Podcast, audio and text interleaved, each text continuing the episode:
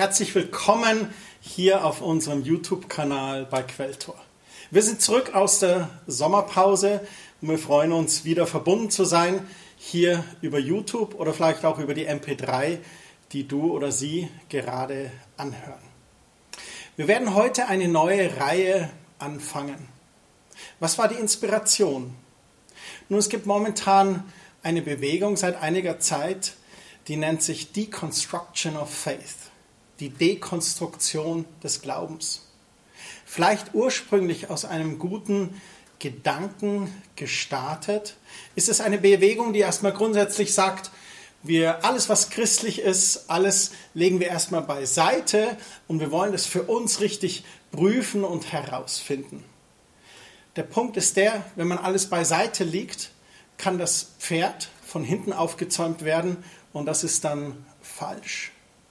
Paulus sagt, wir sollen uns einander auferbauen im Glauben.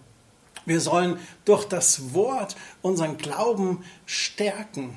In der Gemeinschaft mit anderen Gläubigen sollen wir unseren Glauben stärken. So, wir würden gerne als Quelltor etwas tun zur Konstruktion des Glaubens. To construct faith. In euren Herzen, aber auch in euren Gedanken. Und deswegen fangen wir heute eine Serie an über den Epheserbrief. Der Epheserbrief wurde vermutlich vom Apostel Paulus um 60 nach Christi aus der Gefangenschaft in Rom geschrieben. Er richtet sich an die Gläubigen in Ephesus. Vermutlich war es auch ein Rundbrief, der dann an andere Gemeinden weiterverteilt wurde. Ephesus, das war damals eine große, einflussreiche Handelsstadt in der heutigen Türkei zu der Zeit einer der größten Städte der Welt. Es war die viertgrößte Stadt der Welt, also wirklich eine Metropole.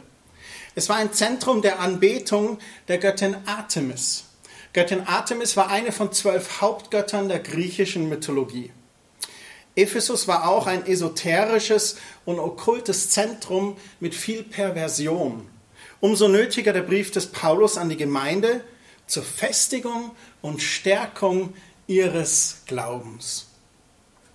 Der Brief hat sechs Kapitel, in die wir die eingeteilt haben. Im ersten Teil, Kapitel 1 bis 3, da spricht Paulus über den Reichtum an Gnade und Segnungen, die Gott der Vater in Christus für seine geliebten Kinder bereithält. Für uns, die wir die Stellung als Gläubige in Christus eingenommen haben. Und er zeigt uns, wie sehr Gott uns, seine Kinder, liebt. Im zweiten Teil an, Kapitel 4 bis 6, da lehrt Paulus, wie wir Gläubigen unsere himmlische Stellung und Berufung einnehmen können und auch ausleben können. Und das in einem heiligen, geistlich sehr fruchtbaren Lebenswandel verwirklichen. Wie wir zum Beispiel als Gemeinde leben, aber auch in unserem ganz persönlichen Leben. Die göttliche Beziehung zwischen Mann und Frau, die wird auch ganz ausführlich beschrieben, ebenso die Beziehung zwischen Kindern und Eltern, zwischen Vorgesetzten und Untergebenen. Der Brief schließt dann mit dem Aufruf, den geistlichen Kampf zu führen. Der Kampf, in den jeder Gläubige gestellt ist und dabei die Waffenrüstung Gottes und besonders das Gebet zu gebrauchen. Interessant ist insgesamt die Reihenfolge, wie sich der Brief aufbaut. Kapitel 1, da geht es darum, in Christus geliebt, errettet und erlöst zu sein. In Kapitel 2 wird die neue Identität als Himmelsbürger beschrieben. In Kapitel 3 geht es um Tiefgang durch die Kraft des Heiligen Geistes und Offenbarungserkenntnis. In Kapitel 4 geht es um Mündigkeit durch Dienstgaben und neues Denken und Reden. Es geht um Wachstum und Reife. In Kapitel 5 um Heiligung und göttliche Ordnung. Und Kapitel 6 schließlich um die geistliche Autorität, die wir haben und den Kampf, den es zu führen gibt. Aber aus dieser Position der geistlichen Autorität. Würde man den Brief zusammenfassen, gibt es, glaube ich, schon eine Hauptlektion. Und die Hauptlektion ist, glaube ich, meiner Meinung nach, dass unsere Beziehung zu Jesus immer an erster Stelle stehen sollte. Das ist der Schlüssel, um im eigenen Leben Veränderungen zu erleben. Wenn wir uns immer wieder vor Augen halten, wie sehr uns Gott liebt und wer wir in Christus sind, dann wird Veränderung unseres Charakters und unseres Lebens kommen. Wir werden mündig und kommen in eine Reife.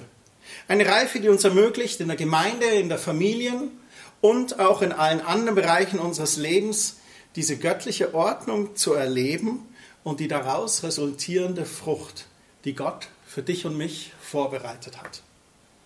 So viel zur Zusammenfassung. Lasst uns einsteigen in das Kapitel 1.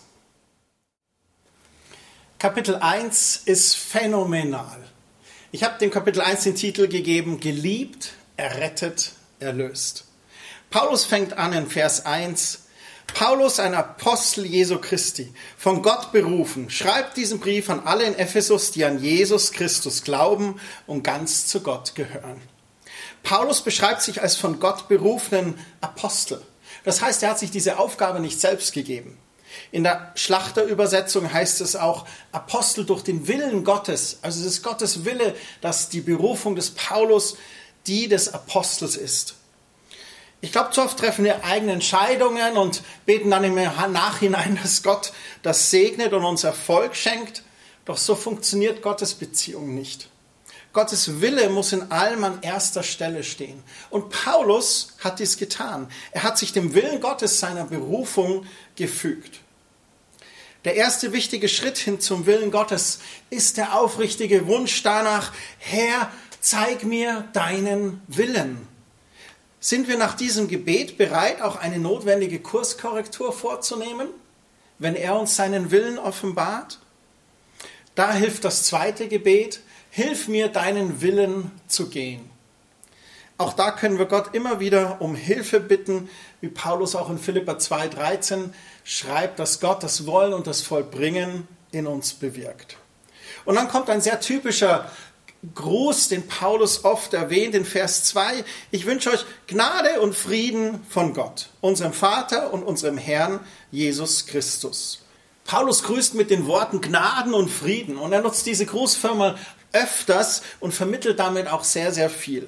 Er wünscht seinen Empfängern Frieden. Frieden sei mit dir. Er ist sich wahrscheinlich aber auch bewusst, dass wir für Gottes Frieden seine Gnade verstehen müssen. Was ist Gnade? Gnade ist Gottes unverdiente Gunst und seine Kraft, die uns befähigt, das mit Leichtigkeit zu tun, was wir durch eigene Mühe nie hinbekommen würden. Wenn wir dies verstehen, dann wird der Friede Gottes in unser Leben einziehen. Oder andersrum gesagt, falls wir noch nicht genügend Frieden erleben, dann ist es wichtig zu lernen, aus Gottes Gnade heraus zu leben. Jesus sagt das in Johannes 15, Vers 5. Ich bin der Weinstock und ihr seid die Reben. Wer bei mir bleibt, so wie ich bei ihm bleibe, der trägt viel Frucht. Denn ohne mich könnt ihr nichts ausrichten. Trotzdem wollen wir manchmal bei bestimmten Dingen unbedingt mit dem Kopf durch die Wand. Da ist es nicht sein Wille geschehe, sondern mein Wille geschehe. Nun denn, statt es aus Gottes Gnade, also aus seiner Kraft und seiner Befähigung zu tun, versuchen wir es in eigener Kraft. Und das geht dann natürlich oftmals schief. Wie viel besser ist es, in seiner Kraft zu handeln, aus seiner Gnade heraus zu leben und dann auch seinen Frieden zu spüren, weil wir wissen, dass jemand unser Leben in der Hand hält, der es gut mit uns meint und der es besser im Griff hat als wir selbst. Ich möchte eine Frage stellen. Wie viel inneren Frieden hast du auf einer Skala von 1 bis 10? Und was könntest du in deinem Leben ändern, damit dein Friede zunimmt? Danach spricht er über den geistlichen Segen, den wir von ihm empfangen haben. In Vers 3 heißt es, Lob und Dank sei Gott dem Vater unseres Herrn Jesus Christus. Er, der Vater, hat uns mit seinem Geist reich beschenkt. Und durch Christus haben wir Zugang zu Gottes himmlischer Welt erhalten. In einer anderen Übersetzung heißt es, der uns gesegnet hat mit allem geistlichen Segen durch Christus. Auch hier wieder gleich zu Beginn ein ganz starkes Statement von Paulus. Wahrscheinlich einer der wichtigsten Verse im Neuen Testament. Durch Christus haben wir Zugang zu Gottes himmlischer Welt, zu Gottes Segnungen für uns, der uns gesegnet hat mit allem geistlichen Segen. Der geistliche Reichtum, den wir haben, ist unsere Errettung, ist unsere Lösung, ist der Shalom, Frieden, den wir erleben dürfen. Es ist die Freude, die wir haben dürfen aufgrund unserer Rettung und dass wir zu Gott dazugehören. Eine innere Zufriedenheit, die ein Anker ist für unsere Seele. Und Weisheit und geistliche Kraft, die er uns schenkt. Und Gott hat uns mit diesem allen beschenkt. Durch die Besiegelung des neuen Bundes, durch Jesu Blut. Und als Kinder Gottes steht uns dieser Segen zu. Wie erfahren wir diese Segnung? Wie können wir anzapfen an diesen himmlischen Segen? Nun ist es wie bei allen Geschenken, solange sie unverpackt in der Ecke liegen, nützen sie nichts. Ich weiß nicht, wie du das machen würdest. Jemand gibt dir ein verpacktes Geschenk und du sagst Danke und legst es zur Seite. Du würdest nie erfahren, was da drin ist. Du würdest nie erfahren, zu was es Nütze ist. Du würdest nie erfahren, ist es ein großes oder kleines Geschenk.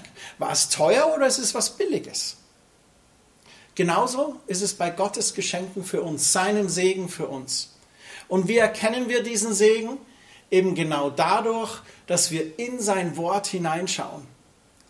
Wir erkennen den Segen durch Gottes Wort. Und wir nehmen Gottes Wort im Glauben an. Wir beginnen gemäß unserem Glauben zu sprechen. Wir beginnen gemäß unserem Glauben zu handeln. Wir leben, sprechen und handeln im Glauben. Auch wenn es noch nicht sichtbar ist, vertrauen wir darauf, dass Gott zu seinem Wort steht. Der Schreiber des Hebräerbriefes sagt in Kapitel 11, Vers 1, es ist aber der Glaube eine feste Zuversicht auf das, was man hofft, eine Überzeugung von Tatsachen, die man nicht sieht.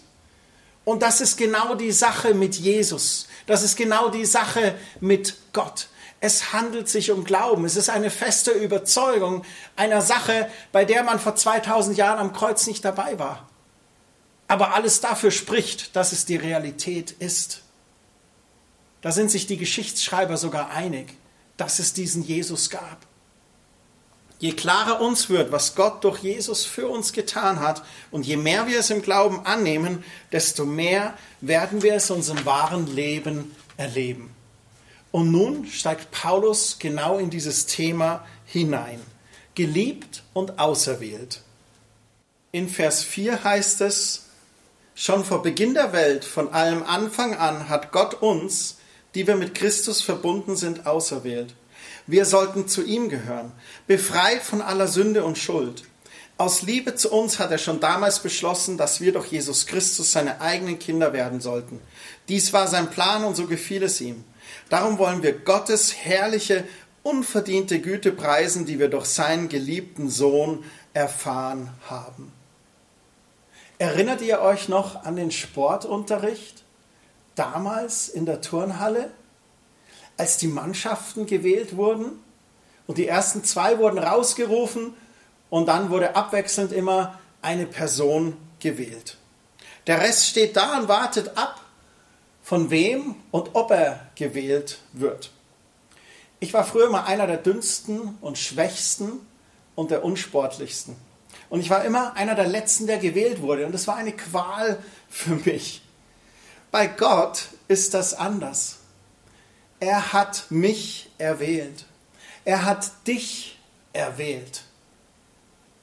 Ich werde nicht aussortiert, sondern ich bin auserwählt vom allmächtigen Gott, dem liebenden Vater, dessen absolutes Ziel es schon immer war, mich als seinen Sohn oder als seine Tochter wenn du eine Frau bist, von aller Schuld und Scham zu erlösen, in die Arme zu schließen, zu segnen und zu beschenken. Und das ist, was Paulus hier ausdrückt in diesem ersten Kapitel. Manchmal verwechseln wir diesen Vers mit der Prädestinationslehre. Was ist Prädestinationslehre? Das ist eine Lehre, die sagt, dass unser Leben vorherbestimmt ist.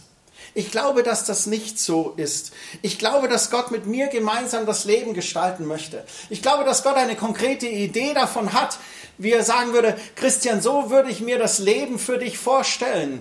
Deswegen habe ich dich so geschaffen, diesen Charakter, diese Begabung in dich reingelegt. Das ist deine Berufung, das sehe ich in dir. Möchtest du das mit mir gemeinsam in die Hand nehmen und gestalten?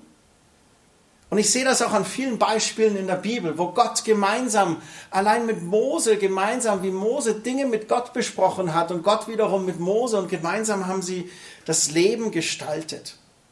Aber bei einem Thema, da hat er eine wichtige Sache vorherbestimmt, dass sein Sohn Jesus uns durch seinen Tod vom Kreuz erlösen würde. Und von dieser und nur allein von dieser Vorherbestimmung ist, glaube ich, in diesem Vers die Rede.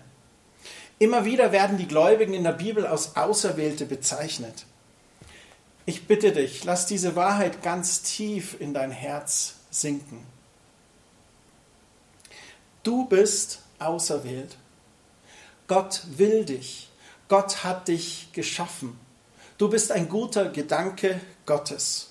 Er hat dich bei deinem Namen gerufen und er nimmt dich an, weil du sein auserwähltes Kind bist. Im Psalm 27, Vers 10 schreibt der Psalmist, wenn Vater und Mutter mich verstoßen, nimmst du, Herr, mich doch auf. Ja, Vater und Mutter. Unser Leben ist sehr geprägt von unseren eigenen Erfahrungen mit den eigenen Eltern oder vielleicht auch Stiefeltern. Oder vielleicht bist du alleinerziehend aufgewachsen. Du kennst deinen Vater nicht, du kennst vielleicht deine Mutter nicht oder sogar Weise bei Pflegefamilien. Deswegen tun wir uns, glaube ich, manchmal so schwer mit dem Gottesbild eines bedingungslos liebenden, vergebenden und himmlischen Vaters, der uns so will, uns liebt und sogar genießt. Wir alle sehnen uns nach dieser Annahme und nach dieser Liebe. Wir lechzen danach, wie ein Gestrandeter in der Wüste nach Wasser sich sehnt. Leider versuchen wir Menschen diesen Durst auf falsche Weise zu stillen. Doch die einzige Person, von der wir vollkommene, bedingungslose Liebe und Annahme empfangen können, ist Jesus selbst, ist unser Vater im Himmel selbst. Er bietet sie uns reichlich an. Und er fordert nichts von uns als nur, dass wir sein Liebesangebot glauben und es annehmen. Wenn wir dies annehmen, dann fordert er schon Sachen von uns. Er sagt, wenn du mir dein Leben zur Verfügung stellst, dann wirst du meinen Segen erleben. Aber sein Liebesangebot ist grundsätzlich unabhängig von irgendwelchen Voraussetzungen oder irgendwelchen Werken.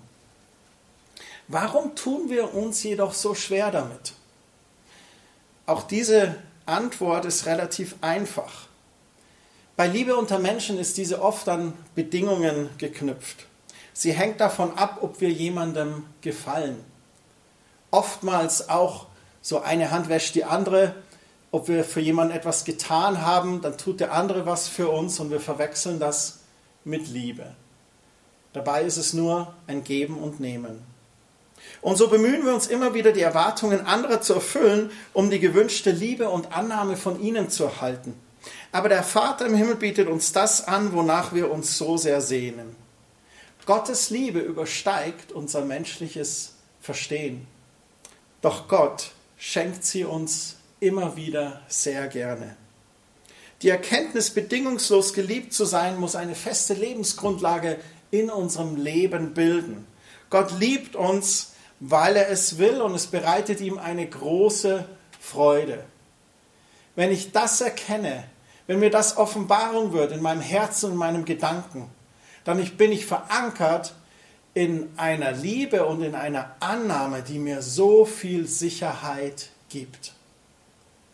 Und hier meine zweite Frage an dich heute Morgen oder Abend.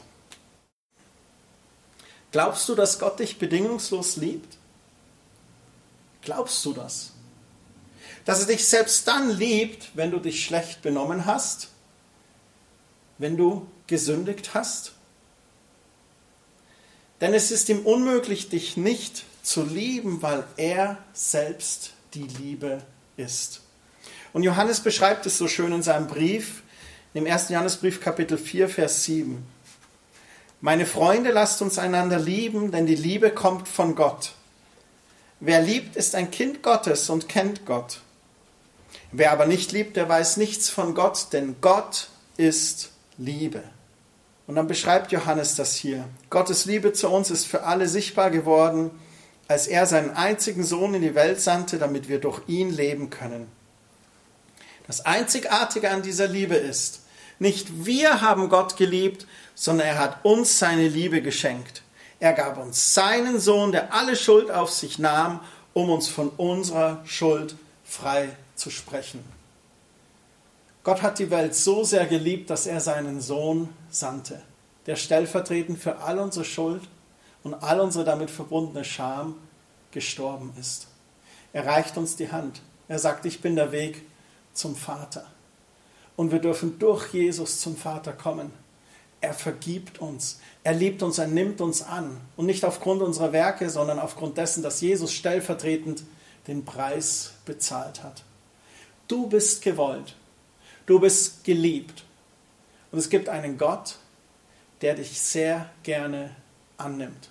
Und es gibt eine Gemeinschaft von gläubigen Christen, die mit offenen Armen jeden begrüßt.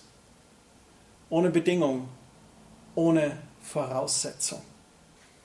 In den nächsten Versen ab Vers 7 geht Paulus noch mehr in dieses Thema Identität rein. Unsere Identität in ihm.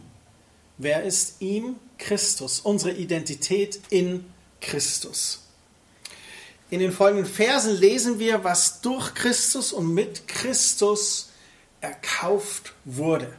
Im griechischen Originaltext steht bei diesen Formulierungen wortwörtlich in dem Christus. Also das in Christus sein ist eines der wichtigsten Konzepte und Wahrheiten im Neuen Testament für uns Gläubige.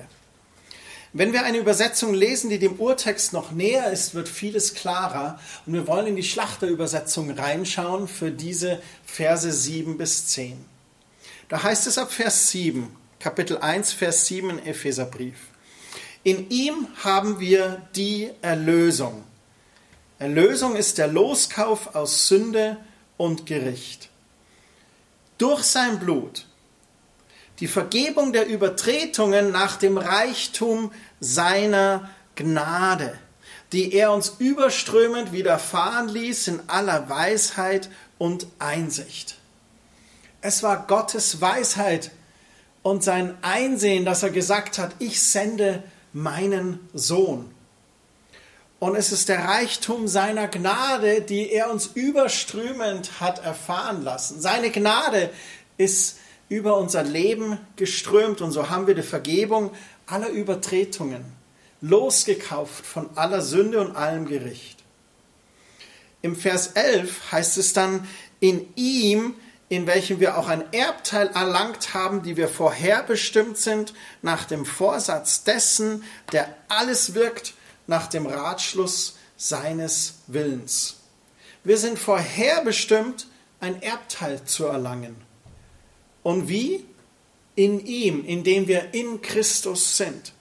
In Vers 13 heißt es weiter, in ihm seid auch ihr, nachdem ihr das Wort der Wahrheit, das Evangelium eurer Errettung gehört habt. In ihm seid auch ihr, als ihr gläubig wurdet, versiegelt worden mit dem Heiligen Geist der Verheißung. Das Siegel, das ist ein Zeichen des rechtmäßigen Eigentümers und auch ein Schutz vor dem Zugriff von Unbefugten, der das Unterpfand unseres Erbes ist bis zur Erlösung des Eigentums zum Lob seiner Herrlichkeit. Was sagen diese Verse? In ihm haben wir die Erlösung. In ihm haben wir unser Erbteil erlangt. In ihm sind und leben wir nach unserer Errettung. Paulus schreibt in Apostelgeschichte 17, Vers 28 zum Beispiel, durch ihn allein leben und handeln wir, ja ihm verdanken wir alles, was wir sind. Und in ihm sind wir versiegelt worden mit dem Heiligen Geist. Was für wunderbare Wahrheiten, die Paulus hier beschreibt. Wie erleben wir das? Nun, ich möchte das so beschreiben, als Kinder Gottes, da leben wir in gewisser Weise an zwei Orten gleichzeitig. Wie meinst du das, Christian? Nun, einerseits leben wir noch hier auf Erden. Doch dadurch, dass wir Christus in unser Leben aufgenommen haben, beschreibt die Bibel das, dass wir jetzt wie ein Tempel des Heiligen Geistes sind und Christus in uns wohnt. Und wir so schon ein Stück Himmel auf Erden erleben dürfen. Wir führen unser äußeres Leben mit unseren beiden Füßen, stehen wir fester auf diesem Boden dieser Erde, aber gleichzeitig haben wir noch ein anderes geistliches Leben, das wir in Jesus führen. Und je mehr wir erkennen, was uns in ihm geschenkt ist, desto mehr wird unser äußeres Leben hier Himmel auf Erden erleben. Geistlich sind wir nicht mehr von dieser Welt. aber fleischlich mit unserem Körper sind wir noch in dieser Welt. Und so beten wir, dass sein Reich und sein Wille geschehe, wie im Himmel gesprochen, so hier auf Erden. Ihr kennt das aus dem Gebet des Vater unser. Wir schmecken den Himmel hier auf Erden schon. Ein Jetzt schon, aber noch nicht dort. Ein Jetzt schon etwas Himmel auf Erden, aber noch nicht dort im Himmel beim Vater. Ein Jetzt schon etwas Frieden, aber noch nicht den himmlischen Frieden. Ein Jetzt schon die Liebe Gottes, aber nicht die Liebe in der Ewigkeit beim Vater. Ein Jetzt schon hier auf Erden, aber noch nicht vollkommen. Und das ist unser göttliches Erbe, das uns geschenkt ist. Die Bibel hat da viele Beispiele an allem, was uns geschenkt ist durch dieses in Christus sein. Und ihr dürft gerne auf quelltor.de slash Predigten in die Notizen von heute reinschauen. Da sind noch so ein paar Beispiele für euch aufgeführt, was uns alles geschenkt worden ist. Und was ist dieses göttliche Erbe, wie beschreibt Paulus das hier? Nun, im Vers 11 sagt er ja, weil wir nun zu Christus gehören, hat Gott uns schon im Voraus als seine Erben eingesetzt, denn was Gott einmal beschlossen hat, das führt er auch aus. Jetzt sollen wir mit unserem Leben Gottes Herrlichkeit für alle sichtbar machen, wir, die wir schon lange auf unseren Retter gewartet haben in Vers 12. Wenn Kinder etwas erben, dann bekommen sie das kostenlos in der Regel. Sie bekommen das, was sich die Eltern verdient oder erarbeitet haben. Und das war Martin Luthers große Offenbarung im 16. Jahrhundert zu erkennen, was dieses Erbe ist, das Jesus erwirkt hat. Er las in Römer 1, Vers 17, dass Gott uns einzig und allein durch Glauben gerecht spricht. Dass es etwas ist, was wir erben können durch Glauben an Jesus und seinen Tod und seine Auferstehung. Es sind nicht deine guten Werke. Es ist nicht, dass du der Mutti über den Zebrastreichen hilfst. Es ist nicht, dass du jemandem einen guten Gefallen tust. Es sind nicht die vielen Gebete, die du gebetest oder die vielen Kapitel, die du in der Bibel liest. Es sind nicht die Events und Veranstaltungen und äh, Gebetsabende oder Holy Ghost Events, die du besuchst, die dir das erkaufen können oder die dich da dieses Erbe ergreifen lassen. Es geht einzig und allein darum zu erkennen, wer ich bin in Christus. Dass wir alles andere tun, natürlich im Gebet seine Nähe suchen, sein Wort lesen, um diese Erkenntnis, diese Einsicht zu bekommen und natürlich auf Holy Ghost Events gehen, um ihn zu erleben und das zu vertiefen, ist klar. Aber wir dürfen nicht denken, dass wir uns das dadurch erarbeiten oder erkaufen. Nein, es ist unser Erbe, das uns geschenkt ist. Durch wen? Jesus Christus. Auch wir dürfen das erkennen und begreifen, dass unsere Rettung und der damit verbundene Segen nicht durch gute Werke verdient wurde, sondern einzig und allein durch Jesus. Ein Erbe haben wir erlangt, für das wir nichts erarbeitet haben. Und immer wieder beschreibt Paulus in diesen ersten drei Kapiteln im Epheserbrief, was es alles bedeutet, in ihm zu sein. Geliebt, angenommen, auserwählt und das alles durch Gottes Gnade und Güte. Jetzt kommt noch etwas Cooles. Wir haben das vorhin schon in einem Vers gelesen über das Siegel. Ich lese nochmal diese Verse 13 und 14. Das gilt aber auch für euch, die ihr erst jetzt das Wort der Wahrheit gehört habt, die gute Botschaft von eurer Rettung. Nachdem ihr diese Botschaft im Glauben angenommen habt, gehört ihr nun zu Gott. Er hat euch sein Siegel aufgedrückt, als er euch den Heiligen Geist schenkte, den er jedem Glaubenden zugesagt hat. Diesen Geist hat Gott uns als ersten Anteil an so himmlisches Erbe gegeben. Er verbirgt uns das vollständige Erbe, die vollkommene Erlösung und dann werden wir Gott in seiner Herrlichkeit loben und preisen. Ihr kennt vielleicht noch das alte Made in Germany oder das TÜV-Siegel auf unserem Auto. Ja, du bist gut, du darfst noch mal zwei Jahre fahren. Oder auch das sehr gut von der Stiftung Warentest ein Prüfsiegel. Ein Siegel, das sagt, angesehen und für gut befunden. Wir vertrauen diesen Siegeln. Sie sind eine Garantie für ein Produkt in einem hochwertigen und einwandfreien Zustand. Und was schreibt Paulus hier über uns Gläubige? Er sagt, dass der Heilige Geist für uns wie ein Siegel ist. Eine Garantie dafür, dass wir für gut befunden sind. In hochwertigem und einwandfreiem Zustand. Aber ein Siegel sagt noch mehr. Der Siegelring des Kaisers auf einem Befehl oder einer Anordnung spricht von höchster Autorität. Die Unterschrift eines Ministerpräsidenten unter einem Gesetz oder eines Kanzlers spricht für Autorität, für gut befunden und durchgewunken. Und so ist es auch bei uns. Der Heilige Geist ist das Siegel dafür, dass Gott uns erworben hat durch einen teuren Preis. Und der Heilige Geist ist unsere Garantie, dass uns dieser Erbteil zusteht.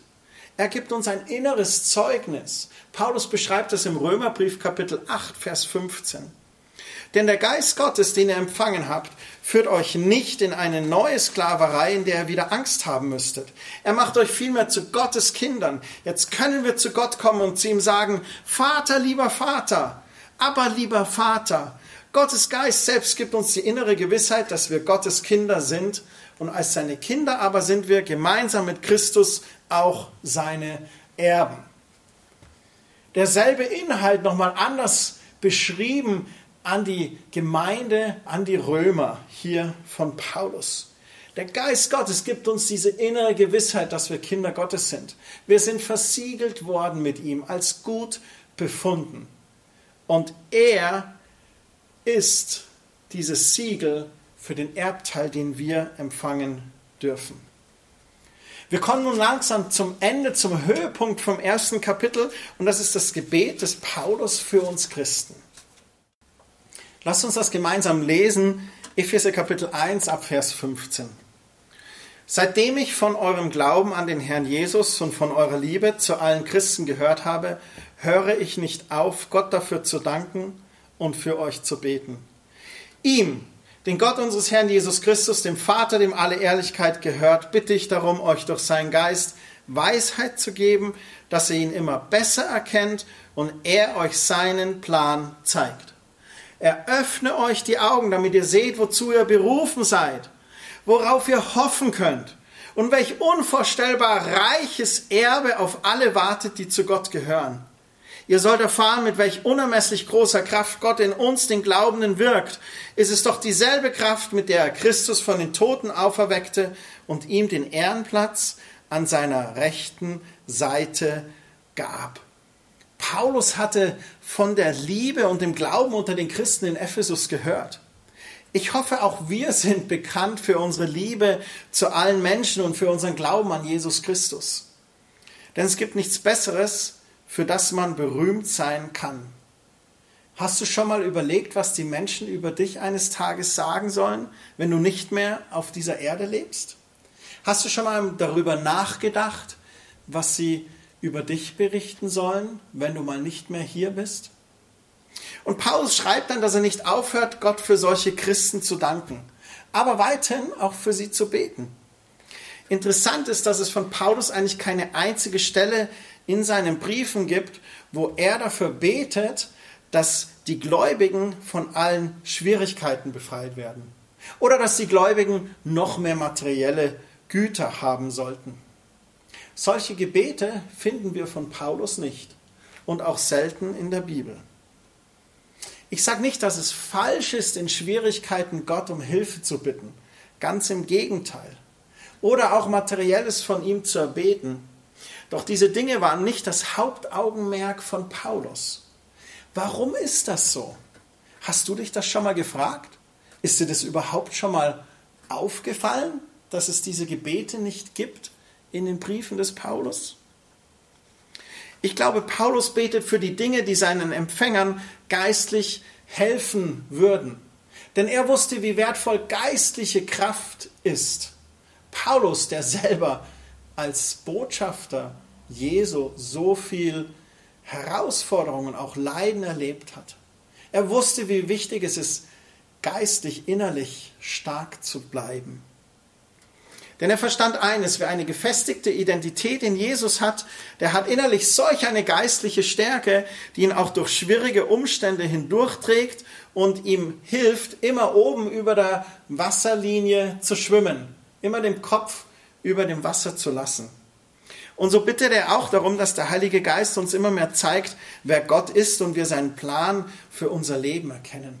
Er betet, dass wir unsere Berufung erkennen und das unvorstellbar reiche Erbe, das uns erwartet, dass unsere geistlichen Augen vom Geist Gottes geöffnet und unser Leben hell durchleuchtet wird dass wir nicht mit fleischlichen Augen schauen und abgelenkt sind von den Lüsten des Fleisches oder den Begierden der Welt, sondern dass wir mit geistlichen Augen durchs Leben gehen, dass wir Christus sehen in unserem Leben, den Geist Gottes erleben, wie er zu uns spricht und redet und wir selber zu seinen Händen und Füßen werden, unsere Berufung ausleben. Und Paulus betet hier mit so einer Tiefe und Leidenschaft. Das kommt so von Herzen, wenn ich das durchlese. Und genauso wichtig ist es, dass wir die Wahrheiten aus Gottes Wort nicht nur vom Kopf her wissen, sondern dass wir es tief in unserem Herzen erkennen. Hier Kapitel 1.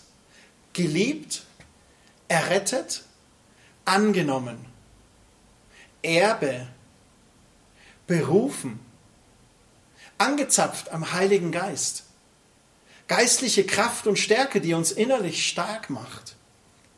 Wir müssen uns diese Themen verinnerlichen und uns immer wieder mit ihnen auseinandersetzen, bis sie nicht mehr bloß Kopfwissen sind, sondern eine tiefe Erkenntnis in unserem Herzen.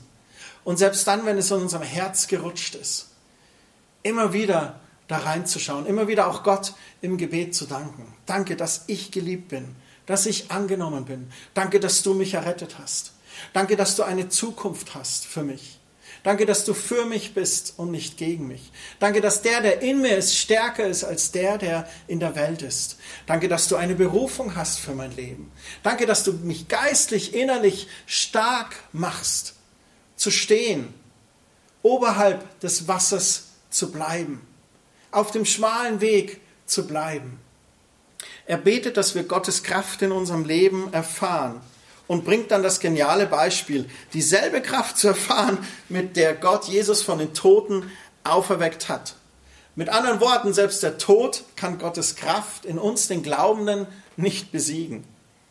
Ganz gleich, wie groß unsere Not ist, uns steht eine Kraft zur Verfügung, die dieser Not mehr als gewachsen ist. Und ich bin überzeugt davon, Paulus hat dies erfahren und deswegen betet er, hier für die Gemeinde in Ephesus, dass diese Kraft mächtig und wirksam ist in ihrem Leben. Ganz egal, wie schwach wir uns vielleicht fühlen oder wie stark eine bestimmte Versuchung ist, da gibt es eine Kraft, an der wir anzapfen können, mit der wir die Not bewältigen können und auch die Versuchung bezwingen können. Warum geraten wir dennoch so oft ins Stolpern oder wir fallen auf die Nase? Nun, es hat viele unterschiedliche Gründe. Vielleicht haben wir noch nichts von der Kraft Gottes gehört, dass sie überhaupt zur Verfügung steht. Dass Gott überhaupt zur Verfügung steht. Dass es einen Gott gibt, der überhaupt Interesse hat an deinem Leben. Und er sagt, ich interessiere mich für dich. Ich habe dich geschaffen. Ich liebe dich. Und ich bin die mächtigste Kraft des Universums. Möchtest du damit dabei sein? Anzapfen. Der zweite Grund ist, wir glauben nicht wirklich, dass sie uns zur Verfügung steht. Vielleicht lebst du als Christ und du denkst, ja, Mai, das ist halt nur für wenige Auserwählte. Das war damals beim Paulus so, weil damals, das war die Urgemeinde, da war da die Kraft des Geistes Gottes noch sehr stark oder das ist nur für wenige Auserwählte oder für so ein paar auserwählte Prediger oder ein dritter Grund ist, wir bitten nicht um diese Kraft oder nehmen uns nicht die Zeit, sie von Gott zu empfangen. Das sind eigentlich zwei Punkte in einem. Bittest du Gott darum, diese Kraft zu erleben und nimmst du Zeit, sie zu empfangen? Zeit mit Gott im Wort reinzuschauen, das Wort Gottes, das dir Kraft gibt.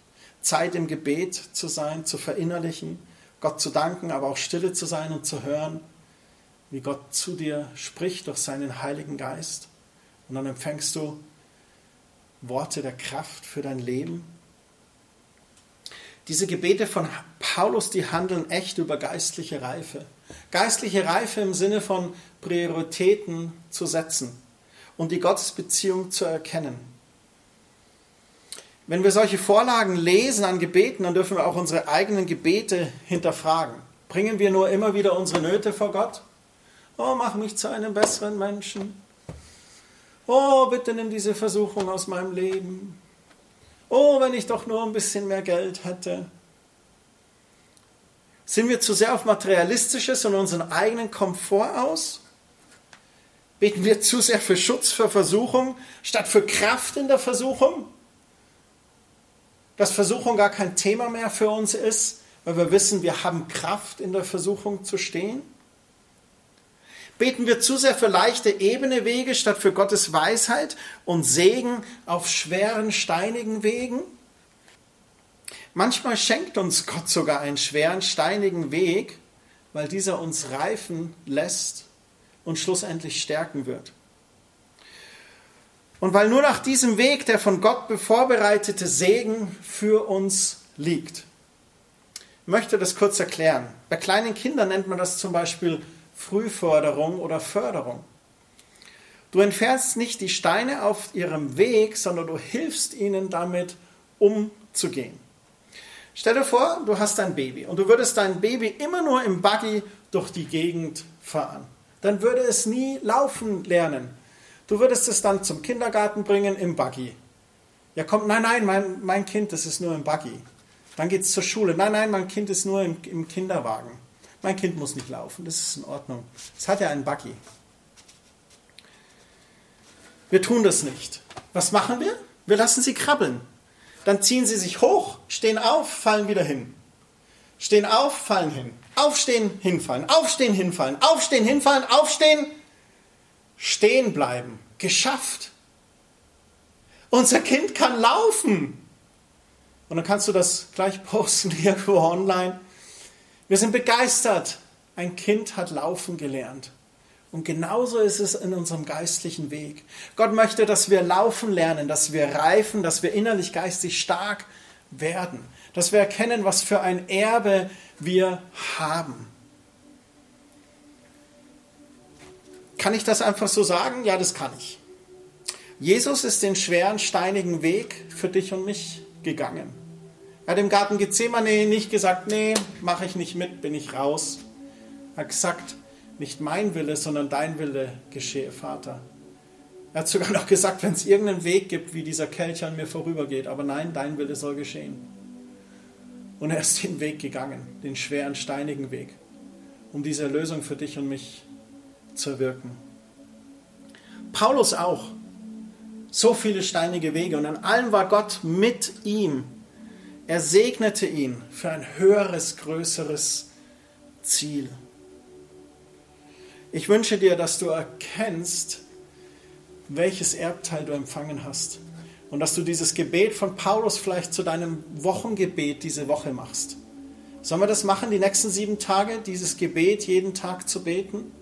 Und es nicht nur runterzuplappern, sondern zu glauben, was wir beten? Schau mal, was passieren wird. Wie du von Tag zu Tag an deinem innerlichen Geist stärker wirst. Zu guter Letzt schreibt Paulus noch, dass Jesus über allem steht.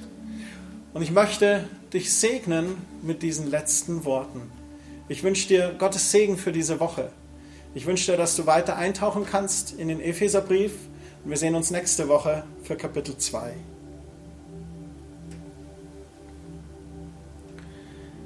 Epheser 1,21 Mit ihr hat Gott ihn zum Herrscher eingesetzt über alle Mächte und Gewalten, über alle Kräfte und Herrschaften dieser und der zukünftigen Welt.